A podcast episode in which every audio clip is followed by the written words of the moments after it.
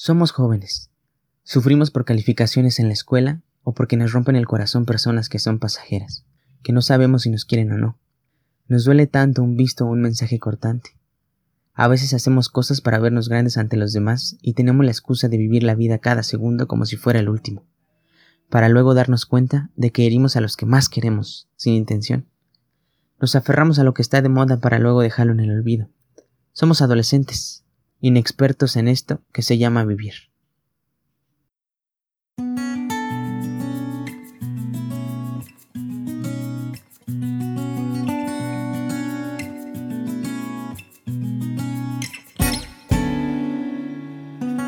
Hola, bienvenido, bienvenida adolescente emocional. Estoy muy, muy, muy feliz, yo diría más que feliz, de poder por fin estar aquí después de haber trabajado en este proyecto para crearlo por algún tiempo y me hace mucha ilusión el por fin verlo hecho realidad y por fin estar aquí compartiéndolo contigo. Te voy a ser honesto, estaba muy emocionado por poder lanzarlo ya. Me había atrevido a lanzarlo hace un año, pero más porque no me haya gustado cómo hubiera quedado, quería darle un toque más profesional, que quedara de mejor calidad, no solo en el audio ni todo eso, sino en diseño, en preparación, en que el contenido quedara más preparado, que yo me pudiera documentar más pero quería sobre todo darle un toque más natural, más espontáneo, eh, para que se pudiera crear esa confianza, ¿no? Entonces, pues aquí estamos. Este es el primer episodio y estoy muy emocionado por eso y qué mejor, ¿verdad? Entonces, antes de poder empezar con lo que vamos a hablar el día de hoy, escucha este aviso importante. Vamos a verlo. Aviso importante. Yo no soy psicólogo, ni mucho menos, ni tampoco lo pretendo ser. Únicamente en Adolescente Emocional te comparto un nuevo punto de vista y una nueva perspectiva de las cosas, basada en dos aspectos primordiales. El primero, mi experiencia personal y mi forma de pensar. Y el segundo, mi gusto por investigar y documentarme con espíritu científico acerca del comportamiento humano y su naturaleza. Esto último, para que toda la información que comparta aquí contigo sea lo más certera posible. Si sufres de un problema emocional o psicológico mayor, por favor no dudes en acudir con un profesional de la salud mental. No tiene nada de malo. Después de ese aviso importante, hoy quiero que conozcas cuál es la razón de este podcast. Tal como lo dice el tráiler o la descripción que tiene Adolescente Emocional en todas sus redes, todo esto va sobre tu desarrollo personal. Pero muchas veces no estamos acostumbrados a oír este término. Hemos oído de autoestima, hemos oído de amor propio, hemos oído de muchas cosas que muchas veces no sabemos muy bien a qué se refiere o qué relación tiene con nosotros. Y muchas veces caemos en confusiones con cosas que realmente no tienen nada que ver. Así que, pues empecemos, seré breve. La idea de adolescente emocional nace aproximadamente hace más de un año, cuando me encontraba en un punto clave en mi adolescencia, en donde varias problemáticas estaban apareciendo, varias situaciones de conflicto estaban haciendo presencia en ciertas áreas de mi vida. De alguna manera, varias de estas áreas estaban cambiando y sabía que tenía que enfrentarme a nuevas situaciones a situaciones complicadas, vaya, unas nuevas, otras no tanto, pero todas con algo en común. No sabía cómo solucionarlas o muchas de ellas me hacían sentir mal, me hacían sentir derrotado, me hacían sentir confundido o con sentimientos muchas veces que no eran muy agradables. Varios rasgos de mi autoestima, de mi personalidad, de mi esencia, se vieron afectados. Entonces sabía que algo andaba mal, algo debía arreglar, debía de alguna manera restablecer esos rasgos y no podía ni quería quedarme con los brazos cruzados. Después de tanto tiempo y de estar mucho en esto, descubrí algo muy importante. Descubrí que esas problemáticas, esas situaciones de conflicto, o como las quieras llamar, por más particulares que las considerara, eran muy comunes y demasiado variadas, más de las que me ocurren a mí. Más comunes de lo que me hubiera imaginado. Y no estoy hablando solamente de mi círculo inmediato, de mis amigos, por ejemplo. Me daba cuenta y estoy hablando de que en mayor o menor medida este tipo de cosas le ocurrían a todos los adolescentes. Porque reflexionalo un poco. Tú y yo como adolescentes estamos en un proceso en donde estamos buscando y construyendo nuestra identidad. ¿Quiénes somos? ¿Qué somos? ¿Por qué hacemos lo que hacemos? ¿Y para qué lo hacemos? Estamos construyendo ya desde hace algunos años en nuestras vidas nuestras propias maneras de pensar, nuestras propias opiniones, nuestras determinadas formas de actuar y de pensar en determinadas situaciones. En definitiva, estamos creando nuestra propia personalidad. Entonces, si lo piensas, hace un poco de sentido que se nos presenten estas nuevas situaciones que debemos afrontar, pero hay algo peculiar en esto. Me estaba dando cuenta de que a mi alrededor, a nosotros como adolescentes en general, nos estaban ocurriendo estas situaciones mucho más frecuente de lo normal. Y eso ya no era normal, valga la redundancia. Y vamos, he hablado de problemas, situaciones, conflictos, dificultades, como tú quieras llamarlo, y fines de sinónimos más. Pero, ¿a qué problemas me refiero? ¿De qué estoy hablando? Pues mira, problemas tan comunes entre nosotros como sentirte insuficiente, no agradarte al verte al espejo, odiar tu cuerpo, sentirte tonto o tonta, incapaz, inseguro, insegura, triste, frustrado, frustrada, con miedo, con ansiedad, con desesperación, con enojo, con estrés, sentirte sola o solo, sentir que no valoran lo que haces, lo que eres o lo que dices, sentir que no tienes tiempo, que no sabes hacia dónde vas, que no eres bueno en nada, pero también conflictos con la familia y con nuestras relaciones sociales. Discusiones fuertes, desacuerdos, rechazos, rupturas, noviazgos que no son sanos, relaciones tóxicas, porque también eso nos ocurre muy seguido, miedo a expresarte, dificultad para relacionarte con otros, en fin, en fin, en fin. La lista es demasiado larga. Pero, ojo aquí, nos están causando más estragos a nivel emocional y personal de lo que debería. Tan solo yo lo veo. La mayoría de los chicos o de las chicas con las que me relaciono, con los que hablo de mi contexto en general, con o sin un diagnóstico psicológico, tienen ansiedad, depresión, muchísimo estrés, inestabilidad emocional y todo eso hace que nos volvamos más vulnerables, más manipulables y menos fuertes ante la vida y las situaciones adversas. En verdad, esto es de todos los días. Esto lo veo muy seguido. Tan solo mira esto. Escucha este dato. Tan solo en mi país, en México, al menos 16 millones de personas padecen trastornos de ansiedad generalizada y depresión son los dos trastornos mentales más comunes en el país y 50% de esas personas son menores de 20 años, es decir, de nuestra edad. Y si hacemos las cuentas, aproximadamente 8 millones 50 mil adolescentes padecen estos trastornos. O por ejemplo, un estudio de la Universidad de Alcalá en España llegó a los resultados de que una de cada cuatro personas de 7 a 17 años de edad, o sea, mira esto, nos estamos abordando a niños de 7 años presentan estos síntomas de estrés postraumático, ansiedad y depresión. Y como dije al principio, con o sin un diagnóstico psicológico, estos son problemas y situaciones muy comunes que se van desarrollando. Y digo con o sin un diagnóstico psicológico porque los diagnósticos psicológicos ya no me tocan, ¿verdad?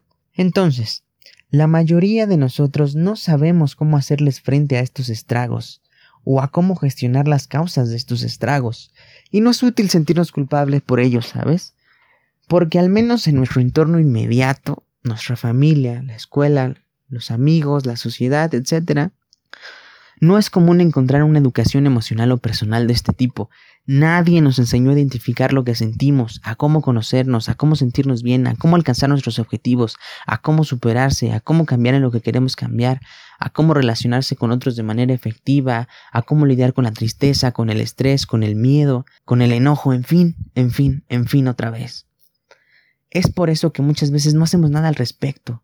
Y no siempre porque no queramos, sino porque no sabemos o porque hemos intentado varias cosas y muchas cosas no nos están funcionando o ya no nos son útiles y se nos acaban las posibilidades. Por eso, aunque sea muy común encontrarse ese tipo de casos, no significa que sea normal no hacer nada al respecto. No es lo mismo. Y es ahí donde entra precisamente tu desarrollo personal. Llegamos al núcleo de este episodio. Y me gustaría que interiorices. Tu desarrollo personal no es más que un proceso de crecimiento, de mejora, en donde vas aprendiendo y adquiriendo muchísimas habilidades socioemocionales y formas de pensar más útiles que te permiten conocer y expresar todo tu potencial en todo lo que hagas, para que te puedas enfocar así en superar esos estados de crisis emocional o problemas o conflictos o como los quieras llamar, por más grande que parezcan y por muy mal que te estén haciendo sentir, para que puedas adaptarte de mejor manera al cambio, a la incertidumbre, y esto indudablemente te va a llevar a desenvolverte más fácilmente en cualquier contexto. Esto indudablemente también te va a volver más seguro y más segura. Y con ello sentirte mejor contigo mismo, contigo misma y tomar mejores decisiones. Ahora, me gustaría preguntarte, ¿se escucha muy bonito o muy difícil? No te preocupes, lo irás comprendiendo de poco en poco. Para eso estamos haciendo esto. En toda la temporada del podcast vamos a ir hablando de ello porque lo constituyen varias partes. Y podrás verle forma poco a poco. Pero lo cierto es que el desarrollo personal no es algo de otro mundo ni algo mágico. Ni mucho menos es cuestión de tener suerte o no. No tiene que ser muy complicado. De hecho, no lo es, porque hay diversas formas para poder tenerlo claro, no es algo inalcanzable pues se basa en aspectos tan reales como el comportamiento humano y el funcionamiento de tu cerebro, y la psicología vaya que tiene muy bien explorados sus campos. Es muy cierto que no se consigue ni se logra de un día para otro, eso es verdad, porque es un proceso continuo que paulatinamente aumenta tu nivel de madurez. Pero a su vez también es cierto que depende por completo de ti y no de las circunstancias externas. Esto quiere decir que tú tienes el poder de construirlo desde cero y para empezar no hay que esperar el momento ideal o perfecto, eso nunca va a llegar, por lo que ese mismo momento lo decides tú. De acuerdo a cómo te comprometas contigo mismo o contigo misma a crecer personalmente, es en esa misma medida en la que crecerás. En otras palabras, mientras más estés comprometido, más rápido y llevadero será el proceso. Y viceversa, mientras menos estés comprometido o comprometida y menos creas que es posible construirlo, más retardado y engorroso será. Ojo, ten cuidado. Este proceso de crecimiento y desarrollo puede variar en su forma y en su velocidad de persona en persona, pues eso depende de las características únicas de cada chico, de cada chica. Cada persona es un mundo, ¿verdad? Por eso, no te desgastes en crecer al ritmo de los demás. Gradualmente vas a conocer el tuyo y permítete crecer a esa velocidad. No es una competencia. Y bueno, Ahora ya te puedes dar una idea de todo esto. Pero si algo va a caracterizar a adolescente emocional es, aparte de darte una información de calidad y una información que te puede servir de muchas maneras, me voy a adentrar en cada episodio en el cómo de cada cuestión. Porque tu desarrollo personal lo puedes desarrollar con hábitos, con acciones, con disciplina y una continua práctica de tus habilidades y capacidades. Así que sería muy bueno que empecemos con algo. Me gustaría que intentes algo para empezar con todo tu desarrollo personal, con todo esto. Me gustaría que escribieras en un lugar en donde te sea fácil tener a la mano eso que escribiste.